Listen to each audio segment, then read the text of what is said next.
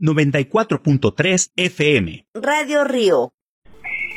El primero tiene que ver con este informe que la Auditoría Superior de la Federación, que es el órgano que audita los recursos, los presupuestos de todas las de todas las dependencias del gobierno en sus tres poderes y en los estados y los municipios presentó los resultados de la auditoría del año pasado, del 2019, del gobierno federal, que ya le toca, o ya le tocó ejercer plenamente a Morena y a López Obrador.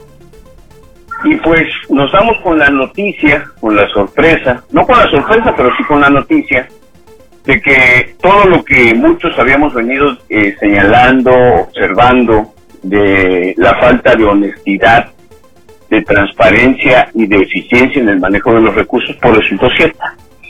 La auditoría dice que ha sido un cochinero el manejo de, del, presupuesto federal, detectó inconsistencias, desviaciones y faltantes de dinero por miles de millones de pesos.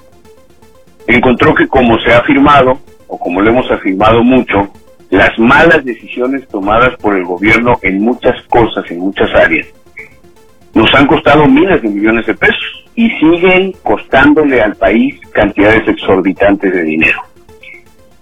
Por ejemplo, nada más mencionaré dos cosas de lo que destaca la auditoría, aunque son muchísimas más y seguramente en el transcurso de los días, conforme se vaya digiriendo la información, irán siendo nota en los medios de comunicación e iremos comentando de ellos. Yo voy a mencionar nada más dos.